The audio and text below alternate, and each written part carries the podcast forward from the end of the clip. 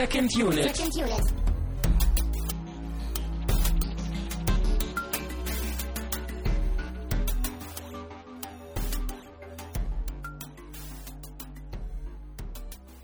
Herzlich willkommen zur zweiten Ausgabe zu unserer Spider-Man-Sondertrilogie, Trilogie quasi.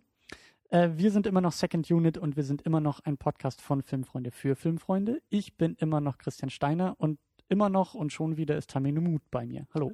Hallöchen. Ja, wir haben den zweiten Abend hinter uns, beziehungsweise sind noch mittendrin. Wir haben jetzt Spider-Man 2.1 geguckt. Da gehen wir äh, gleich auch noch ein bisschen drauf ein, was, was diese Punkt 1-Version zu bedeuten hat. Äh, ja, der zweite Teil in der Blu-ray-Trilogie und äh, ein sehr schöner Film. Das kann ich schon mal ein bisschen vorwegnehmen. Ähm, achso, wir hatten noch eine Ergänzung zum ersten Teil, ne? Bevor wir zu den Getränken Ja, kommen. du wolltest noch was sagen zum Originalbegriff oder so. Genau, ähm, wir hatten ja ein wenig die Diskussion von wegen Original und oder du hast nach so ein bisschen nach Original auch gefragt und ich hatte ein wenig Probleme damit, gerade im Kontext von solchen Comic-Verfilmungen von Original zu sprechen.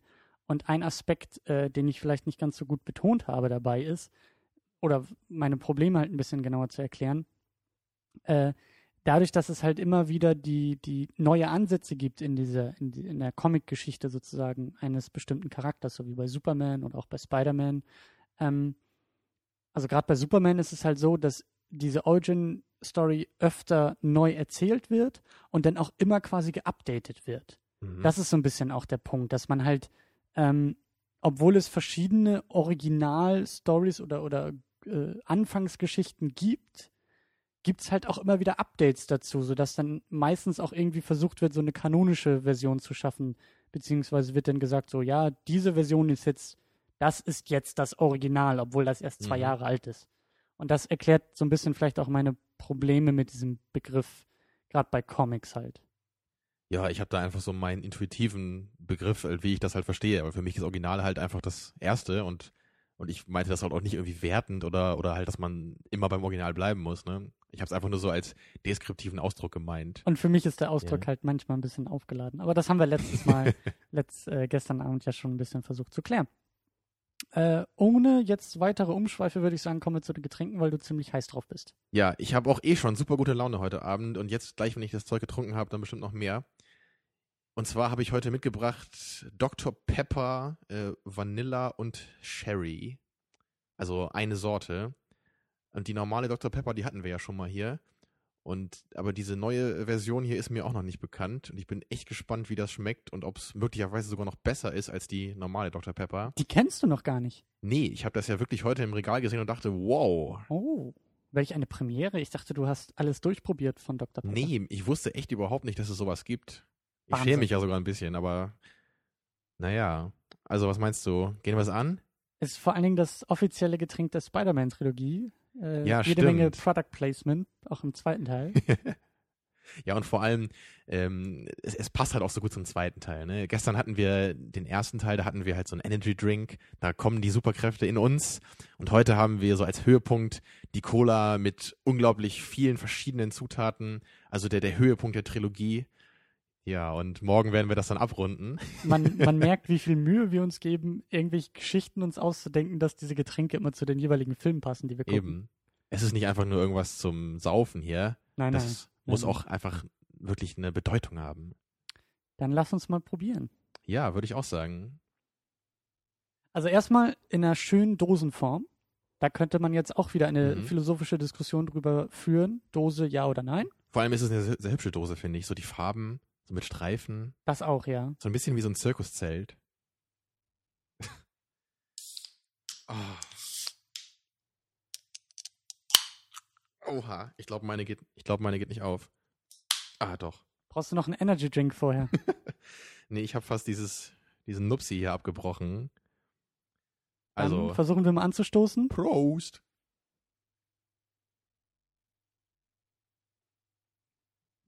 Wow. Wow. Mann, oh Mann, schmeckt das kompliziert. Ja. Also Dr. Pepper ist auf jeden Fall da. Ja, auch die sehr, Kirsche. sehr deutlich, ja. Also man kann auf jeden Fall noch die Wurzeln erkennen. Cherry Vanilla. Aber ich merke noch wer nichts hat, von einem Vanille so richtig. Wer hat sich das ausgedacht?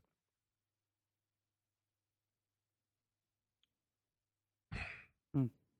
Hm.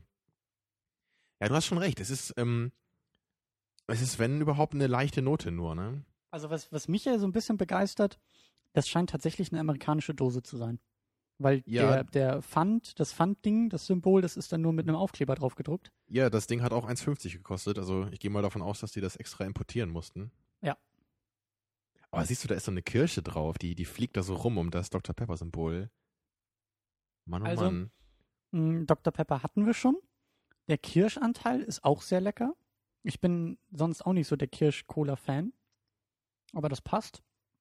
Und mit ein bisschen Fantasie kann man vielleicht auch Vanille schmecken. Aber irgendwie ist das Also ein bisschen enttäuschend. Ja, für meinen, für meinen Geschmack, ja, hätte es ein bisschen mehr sein können. Ich muss auch zugeben, dass ich die ähm, Kirsch-Variante noch nicht probiert habe. Also die gibt's ja auch ohne Vanilla. Mhm. Ob man da dann auch wieder einen Unterschied merken könnte, wäre interessant. Ähm, ja, ich weiß nicht. Würdest du sagen, dass du es besser findest oder schlechter als die normale Version?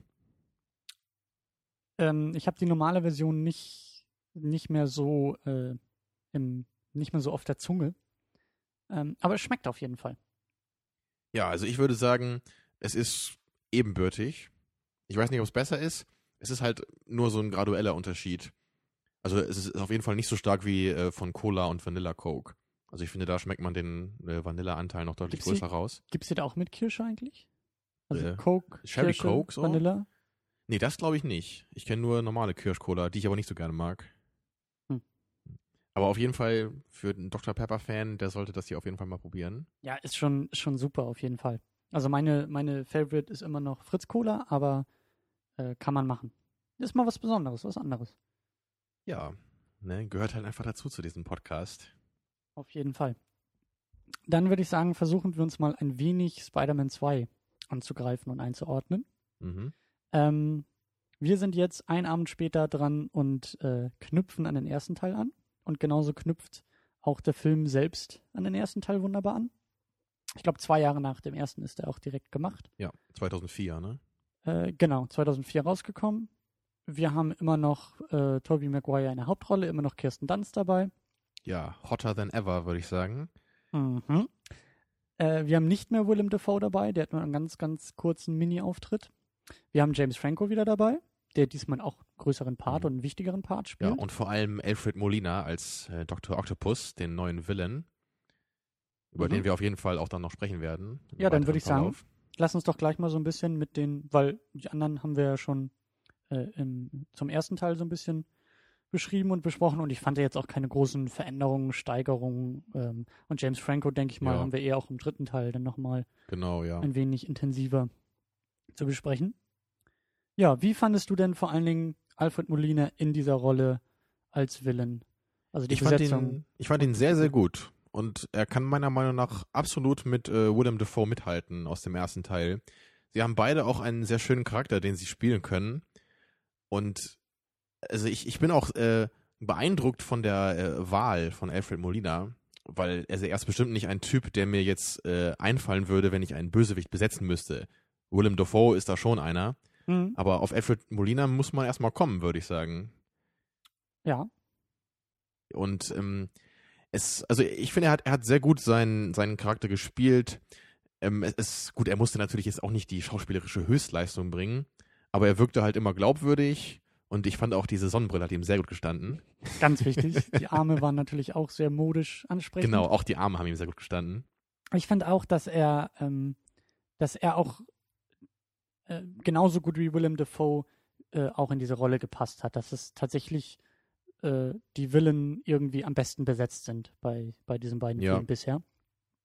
Auch, schön ist halt, dass er ja nicht irgendwie so der äh, super gut aussehende Typ halt ist, sondern er ist ja auch ein bisschen dicklich, ne? Und, Hm. und das, das finde ich sehr schön, weil er dann auch ein bisschen glaubwürdiger einfach wie ein Wissenschaftler aussieht. Die jetzt halt nicht, Wissenschaftler sind immer dicke oder was? Nein, ich wollte damit sagen, es gibt halt so Filme wie Sunshine, den du vielleicht kennst, wo halt alle Wissenschaftler irgendwie Mitte 20 sind und dann alleine so ein mega modernes Raumschiff bedienen. Ja. Also ich finde es halt meistens nicht so glaubwürdig, wie halt einfach mal jemanden zu sehen, der halt ein normales Alter hat und einfach auch ein bisschen normaler aussieht. Und Also äh, gefällt mir find- sehr gut. Ich finde ich find auch, dass das, dass das, du hast recht, äh, keine großen extremen Grenzleistungen von ihm als Schauspieler, aber er macht es gut. Vor allen Dingen auch so dieser kleine Wandel, auch gegen Ende hin, die Erkenntnis, dass er eigentlich äh, als Guter irgendwie auch in die Geschichte eingehen will. Ja, und dass er eigentlich nur so ein bisschen manipuliert wurde, eben Mhm. von dieser künstlichen Intelligenz in diesen Armen. Ja, und seinem, seinem Ehrgeiz. So. Das war es Genau. ja auch noch irgendwie, ne? Das, das hat mir auch äh, sehr gut gefallen, einfach an dieser, ähm, an dem Charakter von, von Dr. Octopus, dass er einfach nicht so dieser typische Villain ist, der irgendwie einfach nur Macht will und die Welt erobern will und einfach böse und brutal ist, sondern er hat einfach ein Ziel und äh, das will er angehen. Und er will ja gar nicht in erster Linie irgendwelche Menschen entführen oder irgendwas, also so böse Sachen halt äh, machen. Das macht er ja nur als Mittel, um halt sein eigenes Ziel zu erreichen und das ist diese Maschine nochmal zu bauen. Mhm. Und das war ja im ersten Teil auch so bei Willem Dafoe, dass er ja auch nicht irgendwie jetzt so die Welt beherrschen will, sondern er hat ja auch so erstmal so diese, diesen persönlichen Konflikt mit dieser Company, die ihm ja weggenommen wurde. Mhm. Also das, das finde ich sehr schön gemacht in beiden Filmen, dass beide Villains irgendwie auch eigene Motive haben und es deswegen auch interessant ist, so über sie nachzudenken, finde ich. Ja, wobei bei äh, Willem Dafoe, bei dem grünen Kobold, der Wahnsinn ja auch so ein bisschen mit reingespielt hat. Das ist Gut, bei, klar, bei ihm ne? jetzt nicht so sehr der Fall. Aber du hast schon recht, das ist nicht, nicht zu sehr dieses Comic-Klischeehafte, ich will jetzt die Welt beherrschen und ich will der Böseste der Bösen sein und Ja, und So. am Anfang diese schöne Szene, wo er die Bank überfällt. Er überfällt sie halt, weil er Geld braucht, um Teile für diese Maschine zu kaufen. Ne, und später kämpft er gegen Spider-Man, weil er halt von, äh, von dem Harry hier, von James Franco, halt diese, diesen Stoff da braucht für seine Maschine. Ich weiß Genau. nicht mehr genau, wie das hieß. hm, Irgendwas Hochphysikalisches. Unobtainium. Ja. Nee, das war woanders, stimmt, ja. Und das war ein Avada. In Avada. Äh, ich sollte echt irgendwann mal anfangen, dieses Bullshit-Bingo für uns äh, irgendwie online zu stellen. Ja. Ich glaube, das, äh, oder das Trinkspiel. Das, äh, aber gut. Ähm, ich würde noch kurz ein paar Worte verlieren wollen zu dieser Version, die wir geguckt haben. Das war auch mehr oder weniger ungewollt. Ich habe die Blu-ray reingeworfen und den Film starten wollen und dann kam halt noch so ein Pop-up-Menü. Du kannst die normale Version gucken, du kannst die 2.1-Version gucken. Ja, wusste ich gar nicht, dass es sowas gibt bei dem Film. Ich habe es auch schon wieder erfolgreich vergessen. Ah Also- ja. Aber du hast sie vorher schon mal gesehen, ne? Ähm, ja, aber auch erst vor ein paar Monaten, als ich dann die, die Box hatte. Mhm. Und ähm, ich glaube, dass die auch hinterher erst auf, auf DVD dann in dieser 2.1-Version äh, rauskam. Und äh, im Endeffekt, ich glaube, es sind so 10 Minuten mehr Filmmaterial, die halt so direkt äh, im Film drin sind. Und äh, wie wir auch schon angemerkt haben, also zum Beispiel diese Szene im Fahrstuhl, wo er seine Mhm. Kräfte verliert und auf einmal mit dem Fahrstuhl runterfahren muss und da halt irgendwie auf so einen Typen trifft. Die ist jetzt in dieser Version halt länger, der Dialog zwischen den beiden. Ja. Nicht unbedingt besser. Nee, es, es wirkte eher wie so ein kleines Gimmick oder da konnte sich hier Sam Raimi nochmal so ein bisschen austoben, hat Und vielleicht aus- irgendwie so eine kleine, Und auch so ein bisschen Ja. Deleted Scenes einfach mit eingebaut, wo man Ja, halt auch ja. sagt, okay, die haben, die tragen jetzt nicht viel dazu bei. Ja, so große Unterschiede sind mir auch gar nicht aufgefallen. Ich glaube, am deutlichsten ist mir aufgefallen dieses, äh, diese Szene, wo Alfred Molina ganz am Anfang irgendwie erstmal ohnmächtig war und dann ins Krankenhaus kommt Ja. und dann versuchen sie ihn irgendwie wiederzubeleben und diese Arme abzunehmen von ihm und dann wacht er ja irgendwie so auf und diese Arme verteidigen sich und dann dann, dann gab es ja echt so eine Szene so für ein paar Minuten, die so ein bisschen an so einen B-Horrorfilm erinnerte. Die ist im Original auch dabei. Die ist Ja? aber nicht so lang. Das weiß ich gar nicht mehr. Also ich bin mir ziemlich sicher, dass keine komplett neue Szene in dieser Version ist, sondern einfach nur manche Szenen länger sind. Also klar, na, natürlich, er, er ist ja auch im Krankenhaus da und, äh, und die versuchen, diesen, diese Arme abzunehmen.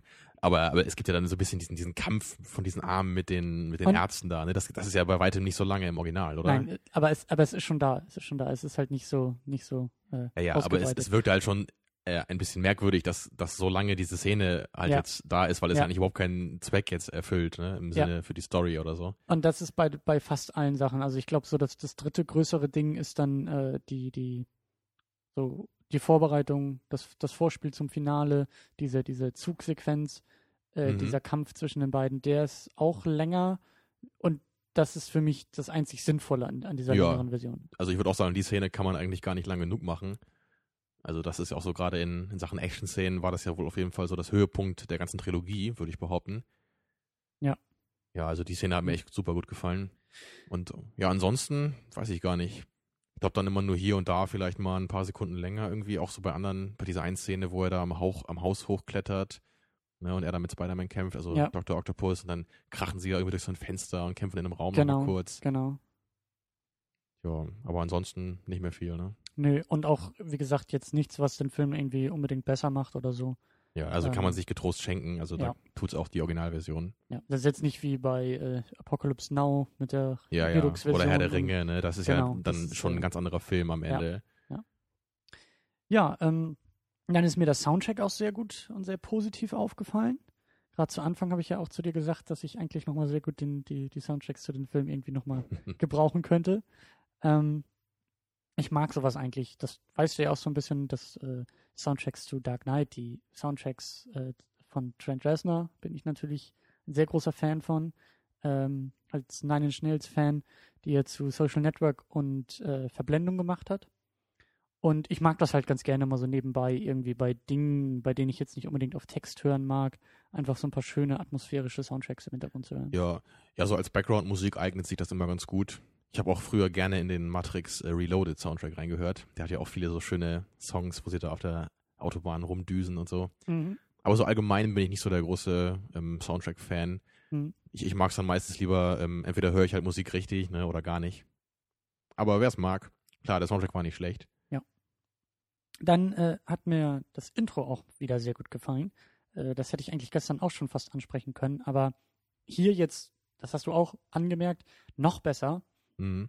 weil äh, jetzt das Intro vom zweiten Teil uns so ein bisschen in Standbildern äh, den ersten Film nochmal wieder ins Gedächtnis holt. Ja, sowas finde ich echt sehr sympathisch, wenn das gemacht wird. Ich erinnere mich da immer an, an einen Film, den du wahrscheinlich nicht kennst. Äh, Phantomas heißt der. Mit Louis Define. Den kenne Und- ich wirklich nicht. Ja, und da im zweiten Teil, da haben sie das auch so gemacht, dass sie den ganzen ersten Film so als, als kleine Zeichentricksequenz im Vorspann äh, abspielen. Das ist halt super herrlich. Und hier war das ja auch so ein bisschen so, dass man so ein paar Schlüsselszenen halt gesehen hat, dann so, ähm, so als Drawing richtig. Mhm. Also das fand ich schön, da wurde man noch so ein bisschen daran erinnert. Gut, brauchten wir es nicht unbedingt, ne, weil wir es ja noch ganz gut im Kopf haben wahrscheinlich. Aber gerade wenn man den Film halt dann eben länger mal nicht gesehen hat, also den ersten, ist das, glaube ich, ganz schön so am Anfang. Dann weiß man gleich wieder, ah ja, hier waren so die wichtigen Momente. Und vor allen Dingen, es ist, es ist schön und es ist effektiv. Eben. Es ist kein Fremdkörper, genauso wie wir jetzt, die den Film einen Abend später geguckt haben, dass wir jetzt sagen, puh, jetzt spulen wir vor, weil das ist ja viel zu langweilig. Sondern es ist entweder, ne, entweder stört es dich nicht, weil es schön anzusehen ist, oder du sagst, ach ja, stimmt, das ist passiert und das war noch da und, und du bist sofort up to Mhm. speed und weißt sofort irgendwie, worauf du dich Eben, jetzt gerade ja. einlässt. Wenn man schon so eine Opening-Sequence macht, dann kommt sowas halt immer sehr gut. Wenn es einfach so ein bisschen auch zum, zum Film was beiträgt und nicht einfach nur sagt, wer jetzt Ja. irgendwie da mitgewirkt hat. Ähm, mein Eindruck war auch ähm, im Vergleich auch wieder zum, zum ersten Film, was wir gestern ja auch angemerkt haben, dass das Timing sehr gut war, dass die Struktur sehr gut äh, ist, dass es sehr zügig vorangeht und keine Zeit verschwendet wird. Und den Eindruck hatte ich jetzt auch beim zweiten Teil. Ja, das hat sich äh, nahtlos fortgesetzt, so mit vom, vom ersten Teil. Ja. Es gibt einfach nicht so diese toten Zeiten, wo man das Gefühl hat, hier werden irgendwie nur so ein paar Szenen durchgebracht, die irgendwie sein müssen und danach konzentrieren wir uns wieder aufs Wesentliche. Also höchstens wirklich bei diesen, bei diesen erweiterten Szenen, äh, was wir schon angemerkt hatten, die auch in sich zu lang wirkten, jetzt bei dieser 2.1 Ja, gut. Aber halt auch Es nicht, ist- das ist Pillepalle, das sind vielleicht mal so ein, zwei Minuten. Ja, ja. Da, da wirkt es einfach so, als hätte sich Sam Raimi so ein bisschen ausgetobt und da wie so ein bisschen mit seinen persönlichen Vorlieben da noch ein bisschen was dazu gemacht. Ja, und vor allen Dingen, ähm, wie gesagt, also man merkt halt, warum diese Szenen in der normalen Version halt rausgefallen sind. Ja. Und das finde ich auch gut, dass er dann halt auch selber weiß, so, vielleicht gefällt es ihm halt selber, aber er weiß, eigentlich gehört es jetzt so nicht dahin in dem Ausmaß und dass das dann rausnimmt, das ist halt äh, einfach professionell, das so zu machen. Besonders gut hat mir auch ähm, so, ja, auch so das Setup und auch wieder die Heranführung an, an, an Spider-Man und auch an die Figuren gefallen. Also, dass wir gleich Ja. schon alles irgendwie in Action, da sind wir auch schon wieder bei, bei Mr. Plinkett und seinen schönen Reviews, der ja auch gesagt hat, äh, erzähl mir nichts, erzähl mir nicht von irgendwelchen Dingen, die passiert sind oder, oder irgendwelchen Beziehungen zwischen Figuren, sondern zeig es uns, zeig Ja. es uns in Handlung. Genau, Und das ist ganz am Anfang umgesetzt. sehen wir ja wieder ähm, Tobey Maguire hier, Peter Parker auf seinem Moped, ne, ist jetzt Pizzafahrer, muss sich irgendwie so über, über die Runden bringen. Ja. Das heißt, wir wissen gleich wieder, klar, er ist zwar Spider-Man, aber er ist eigentlich ein ganz normaler Typ. Ne, und dann jetzt in den nächsten Minuten erfahren wir halt, dass in seinem Leben halt nicht alles äh, so glatt läuft, wie man es erwarten könnte von einem Menschen, der ein Superheld ist. Genau. Ja, sondern er muss halt auch mit vielen Problemen kämpfen, die wir alle so kennen. Ne, er muss halt seine Miete bezahlen, er Und muss das- irgendwie mit MJ klarkommen. Ja, und das Superheldentum verstärkt die Probleme halt noch eher, als sie zu lösen. So. Eben. Er ne? versucht es dann ja halt, die Pizza als Spider-Man auszuliefern, aber selbst Ja. das klappt nicht. Das, das ist halt echt eine sehr schöne Szene am Anfang. Das lockert einen richtig auf, es macht irgendwie Spaß und trotzdem zeigt es halt einfach auch irgendwie halt so diese beiden äh, Leben, also im Plural, ne, die er hat, äh, zusammengeführt werden müssen. Ne, dass es einfach in, in Konflikt gerät. Ähm, das ist sowieso so eine Sache bei diesem, bei der Raimi-Trilogie, und ich glaube, dass das im Nachhinein ein bisschen kritisiert wurde, der sehr humorvolle Ansatz. Das, was wir auch so ein bisschen als Popcorn-Kino Mhm. äh, bezeichnet haben. Und jetzt besonders beim zweiten Teil fand ich im Vergleich zum ersten noch mehr so ein Augenzwinkern, was, was immer mitschwingt. Eben am Anfang diese, diese Pizza-Geschichte. Ja, wo, wo, wo äh, er irgendwie Terminschwierigkeiten bekommt, die Pizza rechtzeitig auszuliefern und dann flüchtet er sich in so eine Gasse mit den Pizzen unterm Arm und Spider-Man kommt rausgeschwungen und der Passant, der das sieht, sagt, hey, Spider-Man hat ihm die Pizza geklaut. ja. So, und, und wie er dann halt in diesem, in diesem Hotel oder wo auch immer auf einmal aus dem, aus dem äh, äh, Ja, Besenschrank Besenschrank, kommt, ja. ja, und, und da halt irgendwie tollpatschig ist. Und das fand ich, das fand ich sehr schön und auch sehr nett. Ja. Es ist, es ist wirklich, es ist unterhaltsam, aber es hat auch einen Zweck. Ne? Es, es zeigt uns auf, einfach auf amüsante Weise so die, diese Probleme, die er hat, ne? um seine, seine beiden Identitäten miteinander so zu harmonisieren. Ja, und, und das, was wir gestern so Spaßfaktor genannt haben, das kommt für mich auch mit dazu. Und das ist für mich irgendwie auch Spider-Man. Also Ja. sind wir dann auch wieder bei, der, bei dem Reboot, ähm, was ja dunkler aussieht und äh, trotzdem auch schon in den Trailern halt so ein bisschen diese, diese, also diesen, diesen, ja, Spider-Man so als Sprücheklopfer auch andeutet und vielleicht auch durchaus humorvolle Aspekte haben wird. Das denke ich schon. Aber ich frage mich, wie es da, es da wirkt in dieser Umgebung, während das halt hier bei Sam Raimi halt sehr gut klappt. Also ich kann mich da auch äh, einer irgendeiner Kritik überhaupt nicht anschließen. Also für mich ist das ganz klar ein Pluspunkt. Dieser ein bisschen lockere Umgang mit Spider-Man. Ich finde, das passt sehr gut. Es funktioniert sehr gut. Und das, ich meine, es, zieht, es zieht ihn ja nicht irgendwie ins Lächerliche oder so. Ja. Es ist halt einfach eine, es ist halt Raineys Interpretation von Spider-Man und die funktioniert in sich einfach sehr gut. Auf jeden Fall. Ja, was halt nicht heißt, dass es die einzig mögliche ist, klar. Ja, und ich äh, stimme dir auch zu, das ist nicht zu überdreht und nicht zu Klamauk oder Eben. zu. Es artet halt nicht aus. Es sind Ja. halt eher immer so, so kleine Momente, die halt, die einen eher so erfreuen, ne? wo man einfach nicht so, das ist kein, kein Schenkelklopfer-Humor. Und ja, kein, kein, kein flacher, kein dummer Humor. Und äh, besonders äh, formt sich das in einer Figur, nämlich in äh, James Jonah Jameson, wenn ich das richtig äh, erinnere, der äh, Zeitungsverleger, der Chef von Peter Parker. Ja, Ähm, den gab es ja auch schon im ersten Teil, hatten wir ja gar nicht angesprochen. genau. Aber der ist halt wirklich einfach eine super lustige Figur. Er ist halt extrem überzogen. Also er ist halt wirklich so das, die Inkarnation dieses äh, Klischees eines Zeitungsbesitzers. Aber es ist halt super lustig und es funktioniert. Und äh, gerade bei solchen Charakteren ist es ja auch immer eine, ein, eine sehr dünne ähm, Schwelle, wo es halt dann umschlagen kann zu, oh mein Gott, das ist einfach nur blöd. Und, und da sind Ja. wir wieder bei der 2.1-Version. Es gibt nämlich eine Szene, die tatsächlich dann äh, gefehlt hat äh, im, im Original, in Anführungszeichen, um dein Vokabular zu benutzen. Ja. Ähm, und zwar, äh, als Spider-Man äh, sein Kostüm in den Müll wirft und das halt beim Daily Bugle landet und äh, er sich dann in dieses Kostüm quetscht und dann irgendwie in seinem Büro Spider-Man spielt. Ja, herrlich. Ja, wobei ich das auch so ein bisschen too much fand. Also so, ja, ja. Ich, ich, ich mochte es halt trotzdem einfach, weil ich diesen Typen einfach so lustig finde. Ich meine, er kann halt machen, was er will. Er hat ja auch ein bisschen mehr Screentime noch bekommen als im ersten Teil. Ja.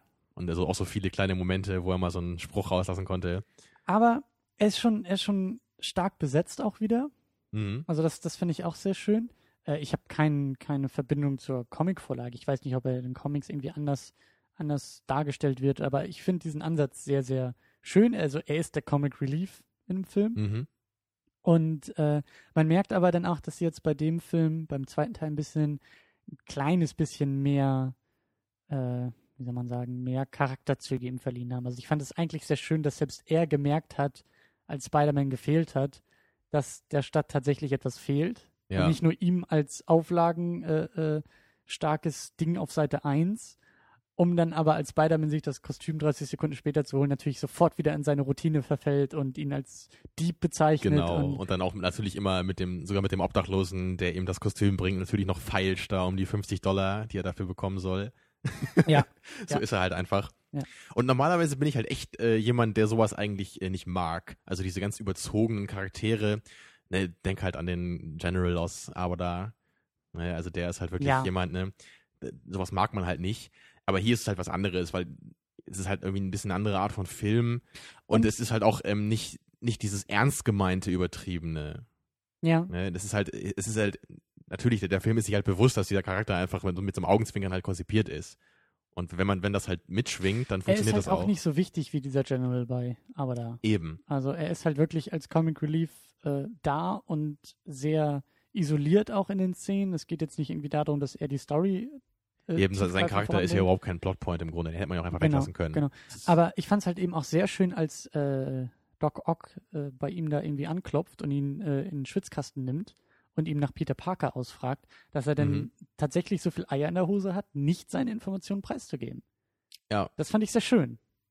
ja, er ist halt äh, nicht so der Mistkerl, wie es scheint. Ne? Also so, Er doch. sich gerne so als Genau, er, als er genießt das, glaube ich, so ein bisschen. Aber ich glaube, er hat schon das Herz am richtigen Fleck, kann man sagen. Genau, den Eindruck hatte ich auch jetzt ähm, in der Darstellung von ihm. Ähm, genau, ja. Dann, ja, was gibt's noch zu dem Film zu sagen? Du wolltest noch ein bisschen mehr vielleicht über die Art der Bösewichte reden oder ist es für dich schon abgehandelt? Ja, das habe ich ja vorhin schon so ein bisschen erwähnt. Fand ich, Ähm. habe ich auch schon erwähnt, äh, als wir geguckt haben. Ich, ich mag auch irgendwie so diesen naiven ähm, Ansatz bei Spider-Man, auch die Art und Weise, wie diese Verbrechen halt dargestellt Genau, sind. oder also, also bei, bei diesen kleineren Verbrechen, so die nebenbei halt mal auf, äh, auftauchen, ne? Da sind dann Genau. halt irgendwie so ein paar maskierte Typen in so einem Wagen mit der Schrotflinte und dann fahren so ein paar Polizeiwagen natürlich hinterher auf der Hauptstraße. Genau, es sind halt so Ja. diese typischen Gauner und auch dann diese, ja, in der, in der dunklen Gasse auf dem Hinterhof wird halt Ja, jemand ja. überfallen und das ist halt jetzt nicht so dieses, dieses tatsächlich, also es ist, wie gesagt, sehr naiv irgendwie und halt Hm. positiv Comic, das finde ich halt irgendwie nett und schön und es ist halt nicht so sehr, ja, wir ziehen ja fast nur Vergleiche zu Nolan, aber halt nicht so dieses äh, äh, Dark Knight-mäßige auf mehreren Ebenen und der Joker, der die moralischen Entscheidungen stellt, sondern es ist halt schon alles ein bisschen leichter.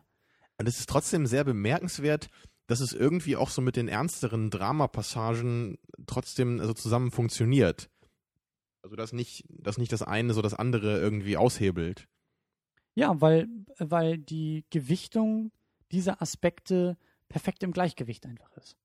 Das Ja. ist halt jetzt nicht so, dass auf einmal irgendwie die, die Straßendiebe halt jetzt irgendwie so total überzeichnet, also sind sie aber, dass, dass nur die total überzeichnet comichaft sind und sobald er irgendwie mit Doc Ock äh, zu tun hat, dann geht es um die tiefgründigen moralischen Entscheidungen, die ihn in seiner ganzen Existenz herausfordern, sondern es ist halt ähnlich einfach gestrickt. Oh, Klar. Äh, verhindert, dass er irgendwie seiner Tante was tut. Das hübsche Mädchen ist entführt und muss gerettet werden. Das ist halt schon alles so ein bisschen Ja. einfacher gestrickt auch. Aber was so die, die dramatischeren Aspekte des Films angeht, ähm, wie hast du das hier empfunden? Ich hatte nämlich das Gefühl, es ist ein bisschen mehr geworden noch im Verhältnis zum ersten Teil. Und ich glaube, es war manchmal auch so an der, an der Schwelle äh, zum zu viel für mich. Ach, das kann ich nicht sagen. Also schon, es ist schon mehr als der, als der erste Teil, aber das würde ich noch ein bisschen vielleicht nach hinten schieben, so, weil das eine größere Diskussion ja noch für uns ist, Mhm. so diesen zweiten Teil als zweiten Akt einer Trilogie auch noch ein bisschen einzuordnen, weil das für mich halt in diese Richtung spielt. Okay. Ähm, es ist schon dramatischer, aber wie gesagt, ich finde immer noch, dass das Gleichgewicht gut eingehalten wird dabei. Es ist mir, mir ist es eigentlich nicht zu viel gewesen. Und ähm, ja, wie gesagt, also ich fand das eigentlich, äh, eigentlich passend. Passend und auch am richtigen, am richtigen Fleck zur richtigen Zeit alles so ein bisschen. ja das gut, dann gehen wir da später nochmal ein bisschen drauf ein. Ja, würde ich, würde ich auch sagen. Ähm, wir haben nämlich noch ein bisschen was. Du wolltest ganz gerne den, den Vergleich nochmal zu Matrix ziehen. Ja, ja. Ähm, auch im ersten Teil gab es nämlich so ein paar Szenen, ähm, wo ich doch den Eindruck hatte, dass man sich hier so ein bisschen an Matrix orientiert hat. Jetzt, jetzt nicht irgendwie so. An den ersten Matrix vor allen Dingen, oder? Ja, ja. Vor allem an dem ersten. Also ein paar Sachen vielleicht auch am zweiten jetzt. Der, der zweite ist ja von 2003, wenn ich mich nicht irre. Reloaded. Matrix? Ja, ich glaube auch Ja, ja. 2003, 2004, also ungefähr diese Zeit müsste das auch gewesen sein. Also jetzt in dem, in dem Spider-Man 2, da gab es ja zum Beispiel einmal diese Szene, wo er von diesem einen Hausdach zum anderen Hausdach springen möchte. Ja, das ist ja Zeitlupe. Genau, das ist ja genau wie im ersten Matrix-Teil.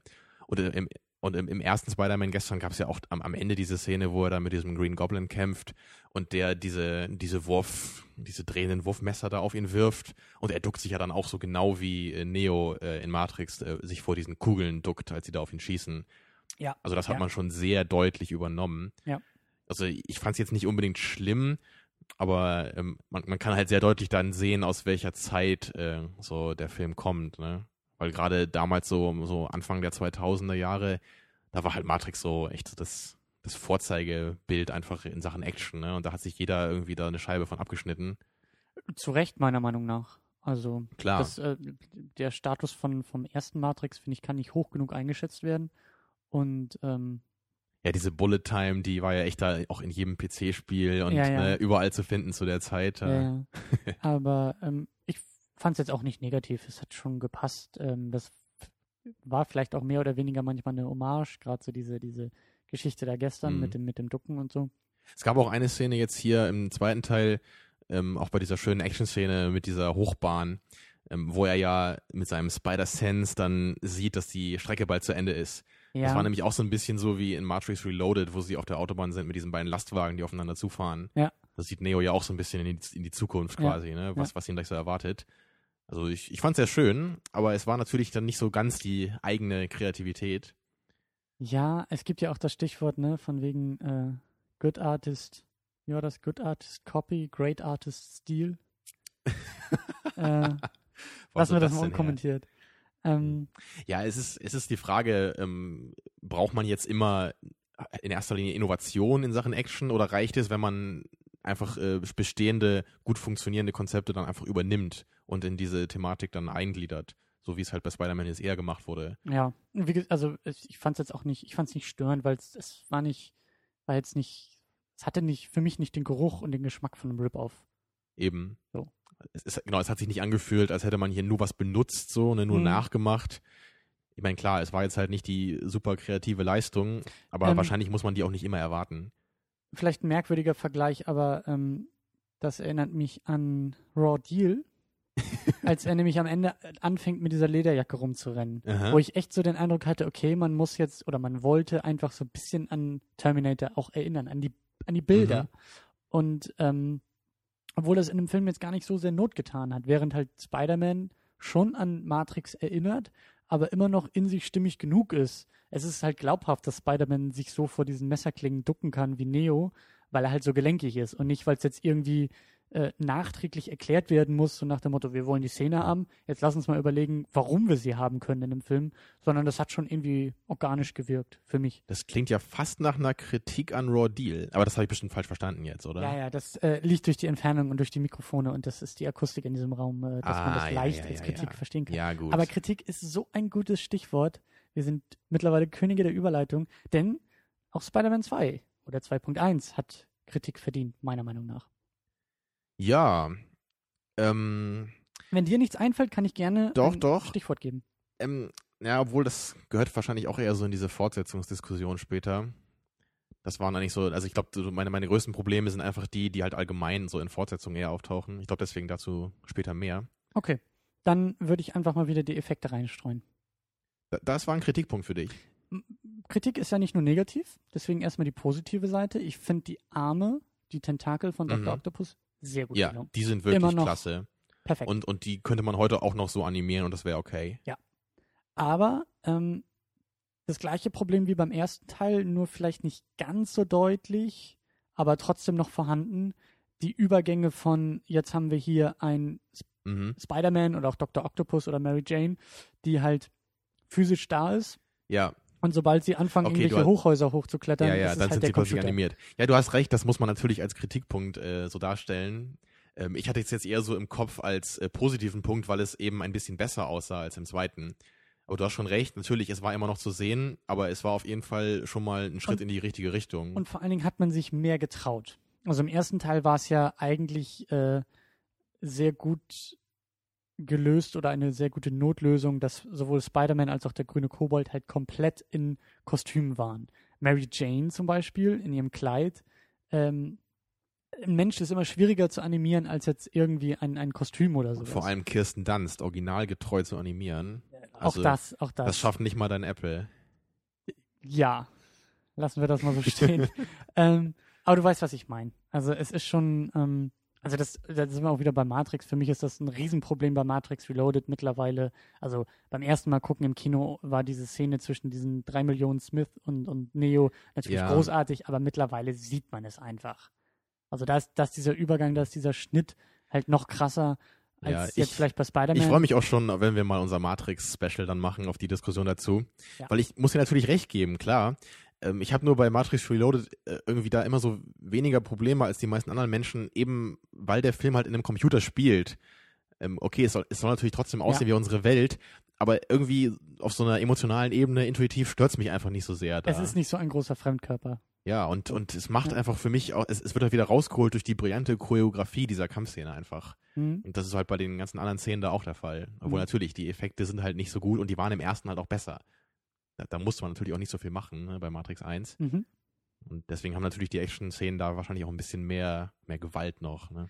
Aber, wie gesagt, äh, bei Spider-Man halt auch so ein bisschen ähm, immer noch vorhanden, die Problematik der Ja. Übergänge von, von Computer zu Nicht-Computer. Ich bin auch gespannt, wie das jetzt morgen im dritten Teil wird, weil ich habe ja schon gesagt gestern, der ist mir wirklich überhaupt nicht mehr im Kopf. Ich kann mich da nur noch an so ein ganz paar Bilder erinnern. Mhm. Also bin ich gespannt, ob man dann, dann nochmal erkennen wird, dass sich die Effekte wieder ein bisschen verbessert haben. Ich glaube, wenn ich das richtig in Erinnerung noch habe, und das leite ich jetzt auch so ein bisschen vom zweiten, vom Übergang vom ersten zum zweiten, äh, ich glaube schon, dass man es erkennt, aber auch so ein bisschen ähm, dadurch, dass sich wieder mehr getraut wird zu machen an Animation. So wie jetzt eben im zweiten Teil, wir haben das erste Mal mehr Menschen, die animiert sind oder deutlich erkennbare Menschen, was es halt schwieriger macht. Und im dritten Teil ist es ja dieser komische Sandman, der ja halt Mhm. also animierter Sand ist natürlich auch sehr kompliziert oder komplizierter als jetzt der Green Goblin im ersten Teil. Mhm. Und ähm, deswegen, ich glaube schon, dass das, dass das auch noch erkennbar sein wird, aber eben, weil man wieder Ja. versucht, mehr. Und ich glaube, glaub, der ist ja von pushen. 2007 dann, ne? Also Ja. liegen ja auch wieder ein paar Jahre dazwischen und das entwickelt sich ja einfach äh, exponentiell irgendwie Ja. diese, Ja. die Qualität der Effekte. Und dann sind wir auch wieder beim neuen Teil, weil da bin ich halt auch super drauf gespannt, wie da die Effekte Ja, sind. du hast dich ja beim Trailer schon so gefreut, ne? Diese, da gibt's doch diese First-Person-Kamerafahrt ja, kurz, oder? Ja, wobei, also das liegt eher daran, dass, dass ich das, ähm, dieses Stilmittel faszinierend finde. Prinzipiell. Ähm, ich, wie gesagt, ich weiß auch nicht, ob das jetzt irgendwie sinnvoll in einem Film umgesetzt werden kann. Aber ja, der Trailer hat mir eigentlich schon ganz gut gefallen. Und, das ist es eben so, nach Avatar oder Avatar, wie er heißt, Muss man ja Ähm, richtig aussprechen, ne? ja, entschuldige. Äh, bin ich eigentlich, also gerade so drei Jahre nach dem Film, gibt es eigentlich keinen Grund mehr, warum Computeranimationen in einem Film so deutlich erkennbar sein sollten. Also das Mhm. ist, ich wiederhole es auch immer wieder, aber das ist für mich ähm, das, was, was der Film erreicht hat. Nämlich das erste Mal mir zumindest, mich zumindest vergessen zu lassen, dass ich gerade computeranimierte Das Bilder stimmt. sehe. Und egal wie man den Film als Ganzes findet, in Ja. der Hinsicht hat er einfach neue Maßstäbe gesetzt und Genau. an die muss man sich dann im Grunde auch halten, wenn man wirklich ganz oben mitmischen will. an denen wird man einfach gemessen. Egal, ob man sich dran halten will oder nicht, aber das ist der Status quo, meiner Ja. Meinung nach.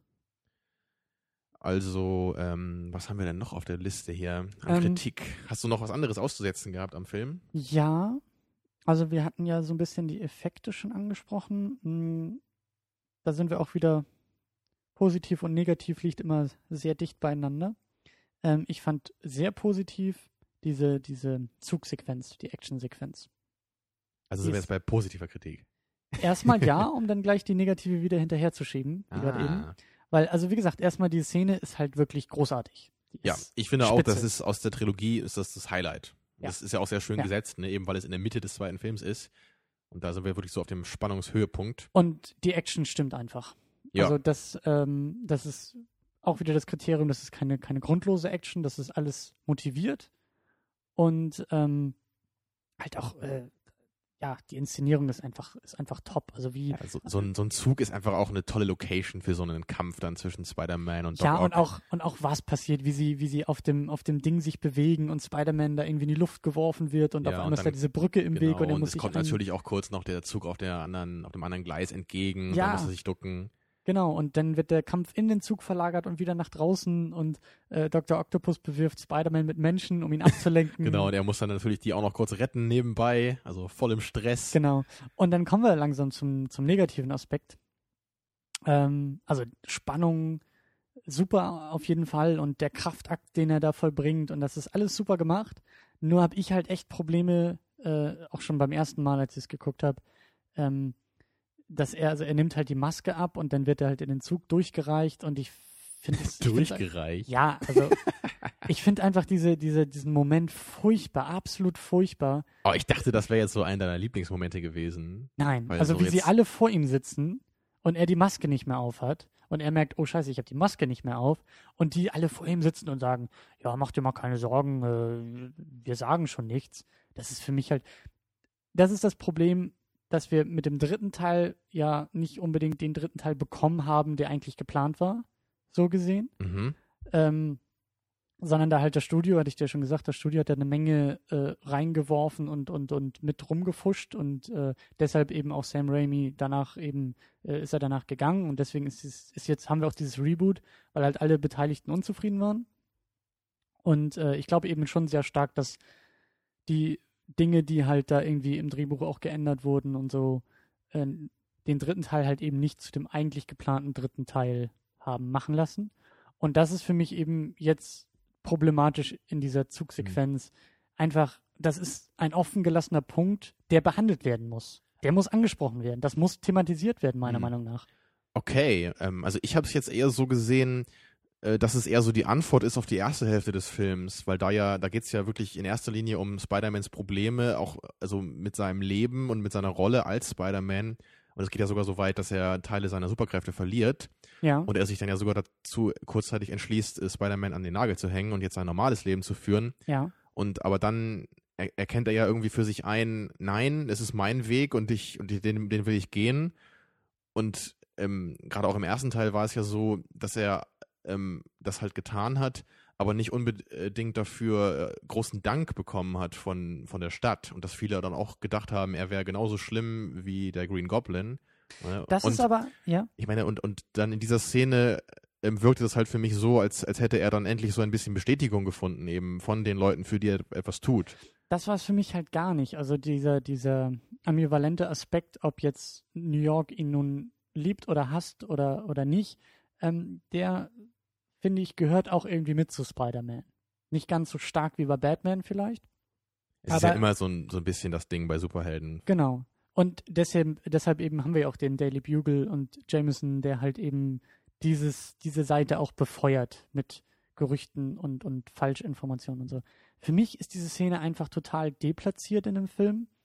Ähm, zum einen, weil ich echt das Gefühl habe, da wird jetzt versucht, etwas äh, etwas zu sehen, was dann erst im nächsten Teil geerntet wird. Ach so, also Weil du empfindest es eher so als ein, als ein Aufbau für etwas, was noch kommt. Und ich genau. habe es jetzt eher so verstanden wie etwas, das halt den ersten Teil des Films so ein bisschen abrunden soll. Für mich halt nicht so sehr, weil das hätte man auch ganz anders machen können. Dazu hätte er nicht die Maske abnehmen müssen. So, der Dank hätte ihm auch mit der Maske gegeben sein können. Für mich war es halt einfach nur problematisch, weil ich es total unglaubwürdig finde. Ich glaube einfach nicht, dass so ein Zug von 50 Leuten oder so, die da drin sind und zumindest einen flüchtigen Blick auf ihn werfen können, ähm, tatsächlich auch drei Jahre, zehn Jahre nach diesem Ereignis immer noch dicht halten und nicht, nicht versucht sind, gerade beim Daily Bugle mal anzuklopfen und zu sagen, also ich kann da so eine grobe Beschreibung, das war ein junger Mann und ich glaube einfach, dass diese Informationen sehr wertvoll äh, sind in diesem Universum Deswegen rennt er doch die ganze Zeit mit seiner Maske rum. Mhm. Deswegen sagt er doch die ganze Zeit, ich, er kann nicht mit Mary Jane zusammen sein. Okay, da sind wir natürlich so. bei einer schwierigen Diskussion. Ja, wir haben ja auch hier spannenderweise immer über die äh, physikalischen Funktionen seiner, seiner Spinnennetze äh, philosophiert hier während des Films. Ein mir durchaus ja. wichtiges Thema, ja. Ja, ja, ja, ja. Ja, es ist halt, es ist halt immer die Frage, ne, inwieweit ist jetzt da wirklich so Glaubwürdigkeit äh, von Bedeutung? Also ich naja. fand es halt irgendwie einfach, es war halt irgendwie so ein emotional recht schöner Moment, fand ich, weil er jetzt zum ersten Mal was wiederbekommt. Für das, was er halt die ganze Zeit tut. Ja und nein, also ich fand, ich fand es halt einfach zu kitschig in diesem Moment. Also ich fand die Szene einfach echt zu, das war mir irgendwie zu Holzhammer, denn auch so ein bisschen diese, diese leicht schnulzige Musik im Hintergrund und alle gucken ihn an und ja, wir sagen auch nichts und ich meine gut, es war vielleicht ein bisschen viel. Ne? Und das ist eben so der Punkt, Also zum einen hätte man, hätte man diese, diese äh, Danksagung oder diese Anerkennung irgendwie auch anders machen können. Und ähm, ja, wie gesagt, also ich fand halt, ich war ein bisschen enttäuscht, dass es im Film selber nicht großartig aufgegriffen wurde, beziehungsweise halt im dritten Teil total ignoriert wurde.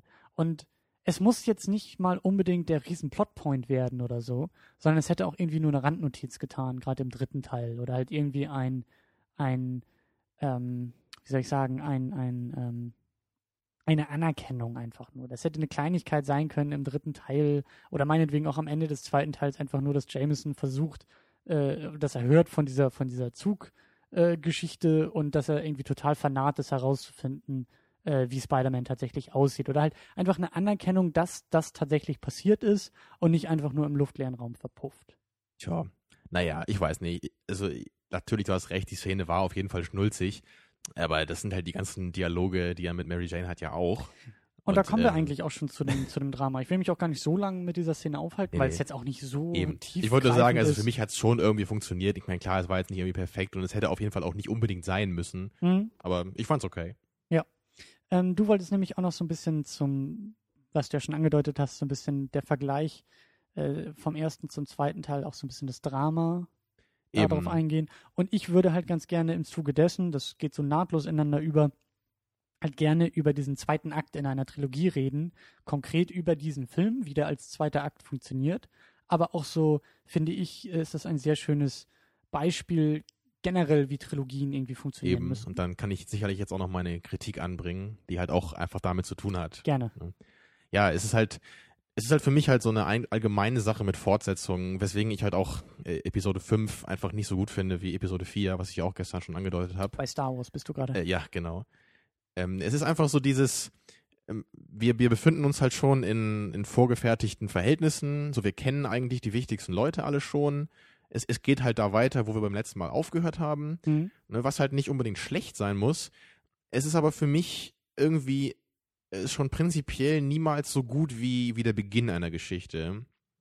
Ich finde einfach allgemein bei, bei jeder Form von Geschichte, ich mag, glaube ich, den Anfang einfach am liebsten. Das knüpft auch so ein bisschen äh, an die Diskussion gestern an, wo wir ja auch schon so ein bisschen das aus der ja. Perspektive des ersten Teils genau. versucht wie, haben. Wie gerne guckt man den ersten Teil noch öfter an, zum Beispiel, hatten wir ja auch uns Genau, überlegt, und, ne? und also magst du zum Beispiel den ersten Teil jetzt von Spider-Man lieber als den zweiten Teil? Ähm, es ist schwierig zu sagen. Also ich glaube, insgesamt würde ich sagen, dass sie ungefähr gleich sind für mich. Okay. Ich mag den, ich mag den ersten Teil halt äh, prinzipiell ein bisschen lieber in der Hinsicht, dass er halt ne, diese Origin-Story hat, die mir halt prinzipiell immer sehr gut gefällt mhm. und dass wir halt diese Charaktereinführung bekommen auf eine schöne Weise. Äh, was ich jetzt halt beim zweiten Teil halt dafür ein bisschen höher schätze, sind halt die etwas besseren Effekte und halt auch die schöneren Action-Szenen einfach. Ja. Ähm, ja, dahingegen hat er halt für mich dann diese allgemeinen Fortsetzungsprobleme. Ne? Das, das finde ich aber sehr, sehr spannend, weil äh, für mich der zweite Teil deutlich besser ist als der erste Teil. Und ich mache das, ich finde ich find deine, deine Begründung halt auch sehr spannend. Also du begründest das halt eher so über technische Weiterentwicklung, technische Aspekte. Und mir gefällt eigentlich das äh, Drama in Anführungszeichen im zweiten Teil besser als im ersten Teil. Ja, das hatte ich ja vorhin schon angedeutet, auch so ein bisschen. Es war mir halt manchmal fast zu viel. Ja, aber ich habe auch den Eindruck, dass du halt, also dass wir uns da wieder so ein bisschen unterscheiden. Dass ich halt ja, ja. ja immer ein bisschen mehr Fan von Drama in solchen Sachen bin oder von, von, ohne das jetzt werten zu wollen, aber mehr den Fokus auch auf Handlung dann lege.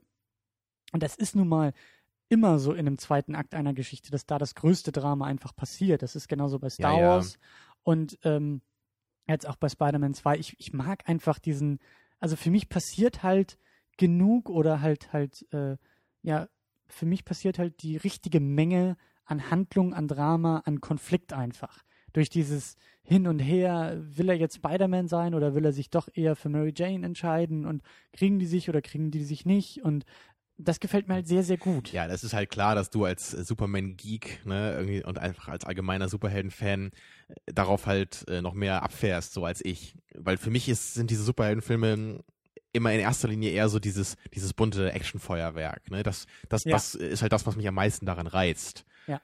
Und ähm, deswegen brauche ich halt nicht allzu viel von diesem inhaltlichen Zeugs, um es mal so zu nennen. Ja. Nicht, nicht, dass ich es halt nicht mochte jetzt hier. Es hat ja auch gut funktioniert, aber es war halt manchmal dann doch ein bisschen zu viel so und im, im Ansatz. Und es, es wirkte dann manchmal gar nicht so sehr wie ein, wie ein Superheldenfilm, sondern eher wie ein Drama dann. Wirklich, also und so genau das finde ich ja so gut. Genau das möchte ich ja, Ja, haben. Ich möchte ich meine mein- Superheldenfilme ja, ja ja. nicht primär als Superheldenfilme definiert wissen, sondern so, da sind wir auch wieder bei Nolan, so wie er das halt gemacht hat.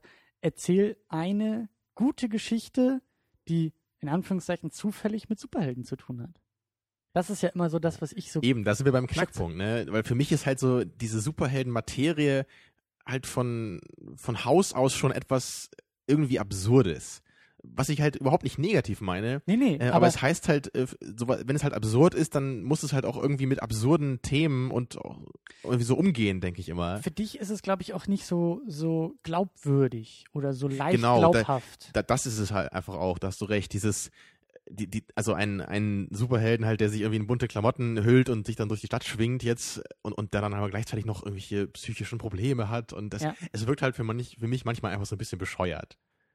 Ja, Ne? und, und ähm, das kann ich jetzt nicht unbedingt abstreiten, aber ich kann halt nur sagen, dass das für mich äh, halt einfach nicht äh, relevant ist oder für mich stellt sich das einfach Genau, nicht, du hast nicht, du hast halt, nicht dieses Gefühl von, von diesem leichten, oh, was ist das Ich- denn so? mir fehlt vielleicht so ein bisschen der Abstand dazu, den du halt hast und ich bin dann eher jemand, deswegen, ich, ich werde auch manchmal hier ein bisschen als riesengroßer Comic-Nerd oder so dargestellt, was ich eigentlich auch nicht so sehr bin. aber im Vergleich zu mir bist du es halt. Ich lese Ja. halt auch ab und an mal welche und Nerd. ja, ich, es gibt weitaus größere, weitaus größere. Ja, das glaube Aber ich. habe halt, also wenn es nach mir ginge, ja, auch wenn's, wenn's, äh, wenn, wenn ich reich genug wäre, dann wäre hier das ganze Zimmer voll mit Comics. Also ich, ich glaube, ich kann es nochmal ein bisschen verdeutlichen, einfach indem ich halt äh, zugebe, dass ich halt auch von den alten Batman-Filmen, Teil 3 und 4, dass ich sie halt nicht unglaublich schlecht finde. Ich meine, klar, äh, ich sehe, dass das keine guten Filme sind und ich sehe, dass sie halt irgendwie auch das äh, Batman-Material irgendwie verhunzen in einer gewissen Weise. Mhm. Ähm, aber sie haben mir halt trotzdem irgendwie immer gefallen. Also zumindest so viel, dass ich sagen kann, die sind durchschnittlich für mich. Ähm, einfach weil sie halt das, was ich an, an Superheldenfilmen so unglaublich gerne mag, nämlich dieses, dieses bunte und, und verrückte und halt schon fast so äh, märchenhaft groteske, dass sie das Für halt sehr gut haben. Dingen, Für ne? dich ist es vor allen Dingen Unterhaltung. ja, Und für mich ist es halt vielleicht eher Sekundärunterhaltung. Und hauptsächlich, also ich suche hauptsächlich so wirklich das, das, äh, die Dramaturgie dahinter. es ist halt immer der Punkt, wie weit man sich halt mit der Materie irgendwie befasst und auskennt, weil bei Star Trek ist es ja so ein bisschen andersrum bei uns. Ne, du, du findest ja den Star Ja. Trek-Film auch ganz okay, einfach Den- weil du halt siehst, du, das ist halt, genau, den, den neuen Star Ja. Trek-Film. Weil du siehst halt, ja, das ist halt irgendwie ein solider Actionfilm so, es ist ein guter Science-Fiction-Thriller dann in der Hinsicht. Und ich sehe halt nur so das, was einfach verloren gegangen ist aus, aus äh, dem, was ich als Star Trek empfinde. Weil ich bin halt ein großer Fan von TNG so und auch von den, von der Original Series. Und das hat für mich einfach dann überhaupt nichts mehr damit zu tun. Und natürlich als Film an sich ist es vielleicht ganz okay. Sehr, ne, aber als Star Trek ist es halt gar nichts für mich dann. Sehr, sehr witzig, weil, so wie ich das jetzt verstehe, geht es dir da dann tatsächlich eher um die dramaturgischen Aspekte und auch die Darstellung oder auch die Figuren, vor allen Dingen. Äh, Ja, und es geht Picard. halt so um den Ton der Serie, ne? dass, Ja. dass der irgendwie wieder eingefangen wurde. Ja. Also gerade bei TNG war das ja immer so dieses, was ja auch einfach äh, von den, von den Filmen sich halt immer so groß unterschieden hat, die Serie. Ne? Mhm. In den Filmen ist Picard so der Actionheld im Unterhemd Mhm. ne? und in der Serie ist er der, der Shakespeare lesende Denker ne? und Ja. der, der philosophisch bewanderte Mensch, der, also da geht es ja auch um, um solche Probleme, ne? wie sie dann, wenn sie mit neuen äh, Rassen und Völkern da im Weltall jetzt zusammenkommen, wie gehen sie damit um? Also das sind, ja, das sind ja solche Fragen, die halt da immer gestellt werden. Und jetzt bei Star Trek, da fliegt irgendwie alles um die Ohren da und die müssen irgendwie rausfinden, wie sie das jetzt wieder zum Laufen kriegen. Und, und das, das, das ist ein, eine sehr schön, ein sehr schöner Vergleich, weil mir geht es halt auch, also es geht ja immer um Konflikte. Und äh, der Konflikt, also der Konflikt in den Serien, so wie du es halt auch so ein bisschen äh, herausstellst, scheint ja dann eher in, in, ähm, in der Auseinandersetzung, wie du sagst, mit diesen anderen Völkern und Rassen. Also und, zumindest in sehr vielen Folgen. Ne? Es gibt natürlich auch so Es- diese Action-Folgen eher. aber, aber auch eben so dieser moralische Aspekt dieser ganzen Sache, solche Konflikte, während halt die Mhm. Filme ganz eindeutig die Konflikte mit äh, äh, äh, Laserwaffe und Faust Eben. ausgetragen Und werden. allein wie viele Folgen es auch einfach über Data gibt, ne? Und dann halt diese, dieser Gedanke so von künstlichem Leben und Emotionen, was ist das eigentlich? Kann man das irgendwie imitieren? Also da gibt es ja 20 Folgen oder noch mehr zu, die sich nur damit befassen. Und das ist es halt bei Spider-Man so der Vergleich halt, da geht es mir tatsächlich eher um den Konflikt zwischen ihm, zwischen ihm und Mhm. Spider-Man. So, was soll er? Privatleben oder Spider-Man? Und auch der Konflikt zwischen, oder der Konflikt, der in Mary Jane herrscht, zu sagen, wen, wen, wen liebt sie jetzt eigentlich? Sie, sie liebt Peter Parker, aber sie merkt, sie wird die ganze Zeit nur von ihm weggestoßen. Und Mhm. das ist für mich halt ähm, eigentlich das Reizvolle an dem Film und deswegen mag ich diesen zweiten Teil sehr gerne, während du da denn eher scheinlich, also habe ich jetzt den Eindruck, die Konflikte eben mit Faust und, und äh, Spinnennetz und äh, Eben, Tentakeln. das ist für mich das Primäre auf jeden Fall, was mich am meisten bei der Stange hält. Und, ich bin mir sicher, man könnte das halt auch genau andersrum einfach formulieren für, für Star Trek. Man könnte genauso gut sagen, ach, diese Bekloppten Ja. in diesen bescheuerten Uniformen äh, befassen sich dann mit irgendwelchen hochmoralischen Themen. Ja. Ne, obwohl halt in der Original Series, da kamen halt äh, diese wuscheligen Viecher aufs Raumschiff, die dann da irgendwie alles verstopft haben. Hm, Kennst du die Folge eigentlich? Nein, ich habe keine Folgen gesehen. Ah, The Trouble with Tribbles. Wundervoll. Aber ich finde das halt auch sehr reizvoll. Also gerade so wie, wie, wie du denn auch immer die ähm, Next Generation so ein bisschen darstellst. Äh, das finde ich schon sehr spannend eigentlich, weil mich das eigentlich auch, glaube ich, eher interessieren würde, tatsächlich diese moralischen Fragen und so.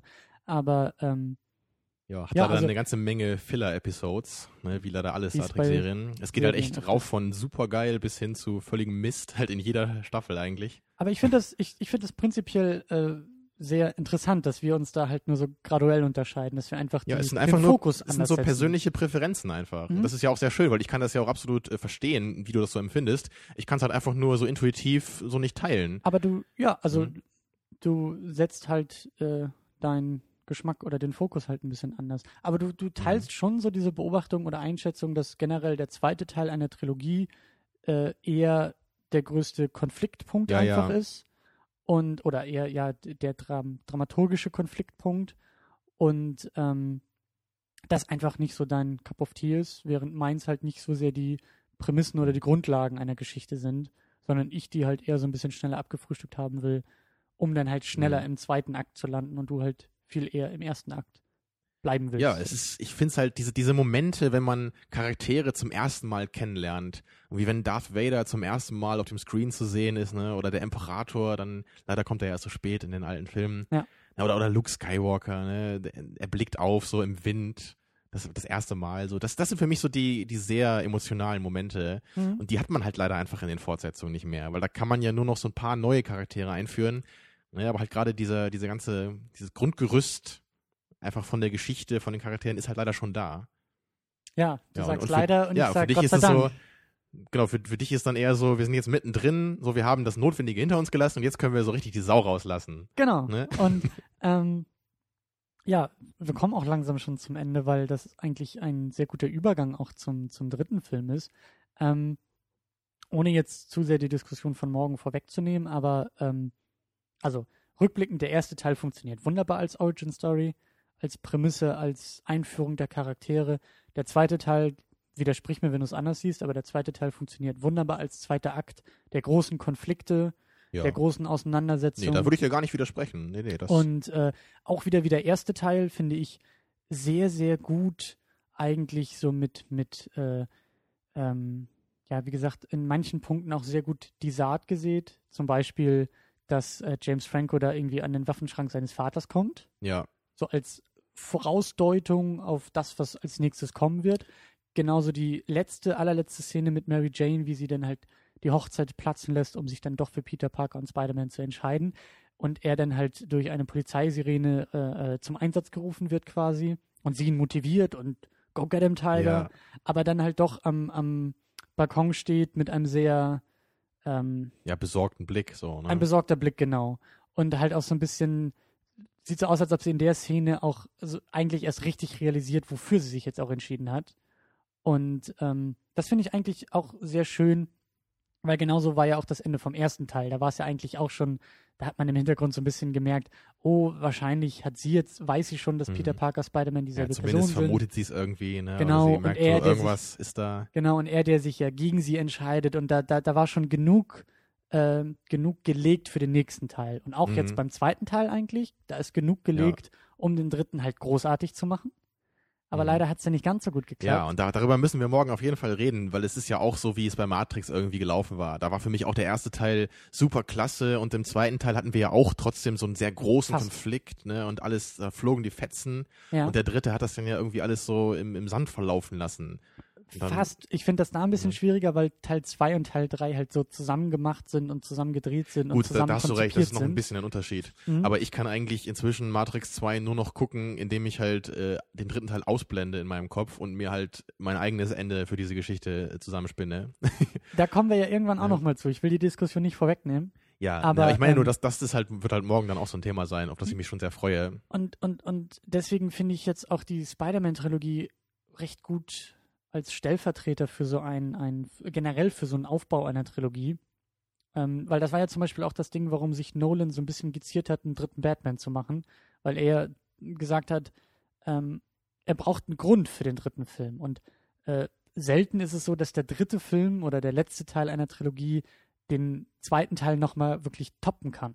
Da sind wir auch Ja. bei Star Wars. Da sind eigentlich die wenigsten, die sagen, äh, die Rückkehr der Jedi-Ritter sei der beste dieser Trilogie, sondern so wie du Ja. sagst, es ist dann meistens der zweite Teil und viele, die sagen der erste Teil, aber die aller, allerwenigsten sagen der dritte Klar. Teil ist es. Ja, bei ganz vielen Trilogien, ich meine, auch wenn du das an Back to the Future denkst, da ist ja der dritte auch mit Abstand wirklich hinter den anderen beiden zurück. Was, ne? ich, und, was ich schon interessant und faszinierend finde. Und da bin ich vor allen Dingen morgen drauf gespannt, ob, ob das auch mit reinspielt oder Ja. ob die Probleme ganz anders liegen und man eigentlich sagen äh, äh, müsste, hey, äh, wenn die und die Probleme nicht jetzt gewesen wären, dann wäre es ein gelungener Abschluss für die Trilogie. Und äh, genauso gespannt bin ich halt eben auf, auf äh, den, den neuen Batman-Film. ja. Ob Nolan es tatsächlich schafft, was er sich da irgendwie vorgenommen hat. Also ich würde auch sagen, es ist am schwierigsten, den dritten Teil einer Trilogie wirklich gut hinzukriegen, äh, weil einfach bei Teil 1 und Teil 2 oft schon der Großteil des Pulvers verschossen ist, sozusagen. So ein bisschen. Und, und äh, Filme sind, also gerade Hollywood-Filme, die funktionieren in dieser Drei-Akt-Struktur. Ne? Du hast halt die Einführung, die äh, Grundlagen, die Motivation, die Prämisse. Dann hast du den zweiten Akt, den großen zweiten Akt, die Konflikte, die halt im ersten Ja. angedeutet werden, werden halt äh, ja ausge, ausbuchstabiert im zweiten Akt, um sie dann im dritten Akt zu lösen. Und wenn du das auf, Mhm. auf diesen, diesen Aufbau auf eine ganze Trilogie überträgst, dann haben wir das bei Spider-Man eigentlich auch vorhanden. Wir haben den ersten Teil sehr schön als, als Grundlage, wir haben den zweiten Akt sehr schön, der die Konflikte halt aufzeigt. Eben mit äh, dieses Doppelleben, das Privatleben und jetzt eben Mhm. Mary Jane, die halt bei Und das hat ist. auch gerade in, in Sachen Action nochmal so schön auf einen ganz großen Höhepunkt bringt, finde ich Genau, auch. und eigentlich müsste der dritte Akt, jetzt der dritte Teil, das alles gelungen und sehr rund auflösen. Und das Schwierige eben bei solchen Trilogien ist halt immer, dass du hast halt diese Struktur in jedem einzelnen Film. Du Ja, es, du Und musst, zwischen den drei Filmen auch genau, noch. und zwischen diesen drei Filmen musst du eigentlich auch so einen großen Bogen spannen. Ja, und außerdem musst du es halt irgendwie auch noch schaffen, so dieses so go out with a bang. Ne, dass man halt wirklich Klar. so dieses Besondere, äh, was halt einfach auch den, dem, dem Build-up und dem Höhepunkt irgendwie gerecht wird. Und da bin ich halt, da sind wir wieder bei Batman und, und äh, wir wollten eigentlich jetzt nicht zu viel über Batman verschwenden, aber da ist halt irgendwie auch meine Hoffnung, dass Nolan ein bisschen Eier in der Hose hat und auch einen großen Bang Mhm. vorbereitet. Also ich bin, ich wäre zum Beispiel großer Freund davon, wenn Batman tatsächlich stirbt in dem dritten Teil. Ja, Oder also da bin ich auf deiner Seite. Da hätte ich sehr, sehr großen Respekt, äh, also noch, noch mehr als eh schon von Nolan, dass er wirklich mal so einen, so einen außergewöhnlichen Schritt dann geht für so einen, für einen Superheldenfilm. Genau, und, und das ist es eigentlich auch so, was, was, ähm, aber da kommen wir morgen dann ja, ja auch noch, denke ich mal, mehr dazu, ähm, ja, Spider-Man eigentlich auch irgendwie äh, äh, mit einem gelungenen dritten Teil, er muss nicht unbedingt sterben, aber man, ne, er muss halt irgendwie gelungen zu Ende gehen. Und ähm, da bin ich mal gespannt. Ich habe den Film jetzt auch länger nicht geguckt. Vielleicht ein halbes Mhm. Jahr oder so. Äh, mal gucken, was wir da so morgen ich, ich fällt gerade nur ein, weißt du, die letzte TNG-Episode, weißt du, die ändert, endet halt damit, dass alle der Hauptcharaktere an so einem großen Tisch sitzen und eine Runde Poker spielen. Und das hat Mr. Plinke, glaube ich, auch einmal erwähnt. Ist das mit Stephen Hawking? Spielen Sie da mit Stephen Hawking Poker? äh, ich glaube, das nee, nicht in der Szene, das, das so. ist so eine andere Szene. Okay. Aber das ist halt so eine schöne Art, einfach so so diese Sendung zu beenden. Es, es gab halt echt einen ganz großen Zweiteiler am Ende, das ist auch mit einer der besten Folgen, ne? Und danach, es sitzen einfach nochmal alle zusammen, so, man, man blickt irgendwie zurück auf die gemeinsame Zeit. Ne? Also, ich meine, es, es ist ja nicht so, dass quasi dann jede Fortsetzung irgendwie ausgeschlossen wäre oder dass die jetzt sagen, wir sind jetzt fertig mit äh, Raumschiff fliegen, ne? Aber es ist Ja. einfach so, wir, wir, wir sitzen zusammen, wir erinnern uns an die Zeit und das ist doch einfach ein super schönes Ende, oder? Auf jeden Fall, du willst halt auch irgendwie diesen, du, du, du willst und musst ja irgendwie so einen Abschluss schaffen. Halt irgendwie, ne? eine Abrundung und halt tatsächlich auch so ein bisschen an diese Highlights erinnern und an die Abenteuer, die man zusammen erlebt hat und die schöne Zeit und äh, ja. Ja, es ist halt, wie man, wie man selber sich irgendwie so vorstellt in 60 Jahren, wenn wir zusammen auf der Veranda sitzen und an dieses Podcast-Projekt zurückdenken. Ja, und das ist, also so eine auch Serienabschluss und auch, auch Trilogien, die müssen halt auch so ein bisschen, ja, so, so, so einen gelungenen Abschied auch irgendwie mit sich bringen. So. Ja, damit man sie auch immer in guter Erinnerung behält. Genau, Nicht, dass und es so, das- das, was wir bei den Simpsons jetzt sehen, dass die halt so seit Jahren so immer mehr vor, vor sich hin siechen. Ja. Ne, man muss eigentlich Ja. im Geiste irgendwie schon vor zehn Jahren abgeschaltet haben, eigentlich, um die in schöner Erinnerung be zu behalten. Ne? Ja. Einfach schade. Aber wir haben die Stunde auch schon langsam Ja. voll. ja, wir könnten ja ewig so weitermachen, ist ja Vor immer allen so. Dingen, äh, morgen haben wir dann auch was Konkretes, wo, woran wir das machen können. Ähm, weil Ja. ich halt auch, äh, wie gesagt, auch noch so ein paar Punkte generell zum Aufbau von Trilogien oder auch äh, Comic-Verfilmung und so, äh, glaube ich, sehr passend noch dazu, zu dem Teil dann auch Hm. ansprechen kann. Ja, das wird wieder sehr ergiebig morgen. Ich hoffe, ihr seid wieder alle dabei. Weil wenn man perfekt geteased sein möchte für den neuen Spider-Man, dann müssen natürlich alle drei Sonderepisoden jetzt angehört werden. Erstmal das und dann, dann muss der dritte Teil, so schlecht wie er auch sein mag oder so, so problematisch wie er ist, der muss mitgenommen werden. Der gehört dazu. Ja. Und ähm, als Voraussetzung für den, für den neuen Amazing Spider-Man, glaube ich, perfekt. Mal gucken, wie wir unsere Trilogie hier abrunden werden. Ob wir unsere eigenen Maßstäbe erfüllen. Ja, going out with a bang. Genau. ähm, ich weiß nicht, ob irgendjemand stirbt morgen. Ich hoffe mal nicht. Von uns beiden. Ja. Tja, wollen wir- nee, ah, der kann ja dann ne? wiederkommen. Wiedergeboren, ja. Ähm, Doppelt so stark und doppelt so schlau. Genau. Und ein doppelt so schönes Kostüm nächstes Mal. Gut, ähm, dann sehen und hören wir uns morgen Abend wieder. Ja, auch von mir ein gepflegtes Arrivederci. Bis morgen. Tschüss.